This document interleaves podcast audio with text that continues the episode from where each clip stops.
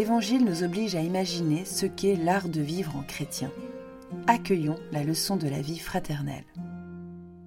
Lecture du livre du prophète Ézéchiel. La parole du Seigneur me fut adressée. Fils d'homme, je fais de toi un guetteur pour la maison d'Israël. Lorsque tu entendras une parole de ma bouche, tu les avertiras de ma part. Si je dis au méchant, tu vas mourir, et que tu ne l'avertisses pas, si tu ne lui dis pas d'abandonner sa conduite mauvaise, lui, le méchant, mourra de son péché, mais à toi je demanderai compte de son sang. Au contraire, si tu avertis le méchant d'abandonner sa conduite, et qu'il ne s'en détourne pas, lui mourra de son péché, mais toi, tu auras sauvé ta vie. Parole du Seigneur.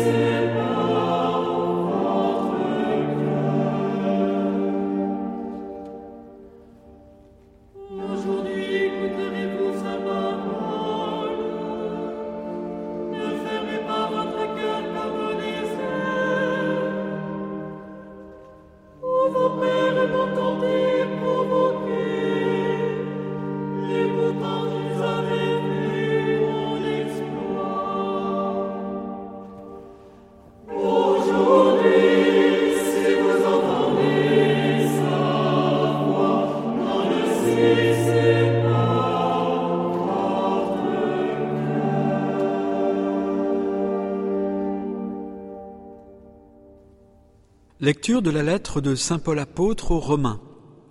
Frères, n'ayez de dette envers personne, sauf celle de l'amour mutuel, car celui qui aime les autres a pleinement accompli la loi. La loi dit Tu ne commettras pas d'adultère, tu ne commettras pas de meurtre, tu ne commettras pas de vol, tu ne convoiteras pas. Ces commandements et tous les autres se résument dans cette parole Tu aimeras ton prochain comme toi-même. L'amour ne fait rien de mal au prochain. Donc, le plein accomplissement de la loi, c'est l'amour. Parole du Seigneur.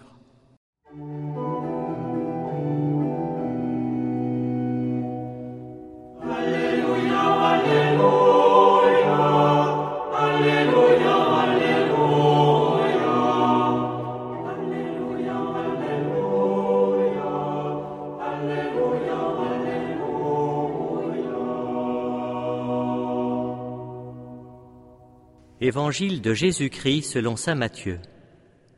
En ce temps-là, Jésus disait à ses disciples, Si ton frère a commis un péché contre toi, va lui faire des reproches seul à seul. S'il t'écoute, tu as gagné ton frère. S'il ne t'écoute pas, prends en plus avec toi une ou deux personnes, afin que toute l'affaire soit réglée sur la parole de deux ou trois témoins. S'il refuse de les écouter, dis-le à l'assemblée de l'Église. S'il refuse encore d'écouter l'Église, considère-le comme un païen et un publicain. Amen, je vous le dis. Tout ce que vous aurez lié sur la terre sera lié dans le ciel, et tout ce que vous aurez délié sur la terre sera délié dans le ciel. Et pareillement, Amen, je vous le dis, si deux d'entre vous, sur la terre, se mettent d'accord pour demander quoi que ce soit, ils l'obtiendront de mon Père qui est aux cieux. En effet, quand deux ou trois sont réunis en mon nom, je suis là, au milieu d'eux. Acclamons la parole de Dieu. Jésus place au cœur de son discours l'exaucement de la prière de ceux qui unissent leur voix. Il offre surtout sa présence pour réaliser l'unité la manifester. Vive la vie fraternelle. On dit parfois que la principale ascèse dans la vie religieuse, c'est la vie fraternelle. Vivre avec des sœurs qui ont de petites manies agaçantes m'oblige à faire la vérité sur moi-même, à voir mes propres défauts. Vous imaginez alors combien la correction fraternelle n'est pas œuvre facile, ni à accomplir, ni à recevoir pour soi-même. Il me semble que les religieuses n'ont pas le monopole de cette difficulté. On pourrait se dire épatant, Jésus nous donne une recette pour que tout se passe au mieux quand le comportement de quelqu'un pose problème. Mais, en réalité, il nous en dit très peu. Dans tel cas particulier, comment s'y prendre? Quand le faire? Que dire? En technique de communication, ces paroles paraîtraient assez pauvres. Mais il y a quelque chose de plus profond dans cet enseignement de Jésus. Si nous unissons nos voix pour demander quelque chose à Dieu, il nous l'accordera. Certes, nous ne savons pas quand cela arrivera mais Jésus nous invite à la confiance. Si nous nous réunissons au nom du Christ, il est là au milieu de nous.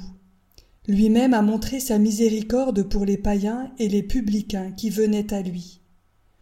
Sa présence nous rappelle que la charité doit être à la racine de toutes nos relations.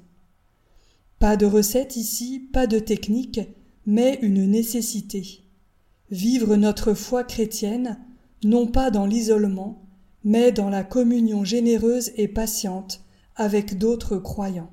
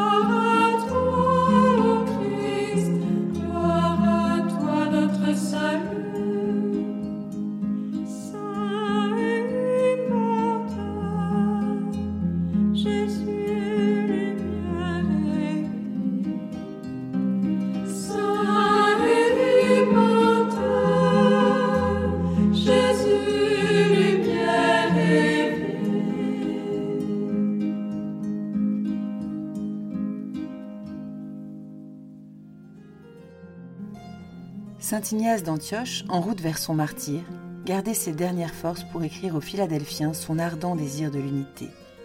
Vivez les uns avec les autres dans l'indivisible unité de vos cœurs. On vient dans une communauté pour être heureux. On y reste pour rendre les autres heureux. Demandons l'unité pour notre Église. Alors, nous y trouverons le bonheur.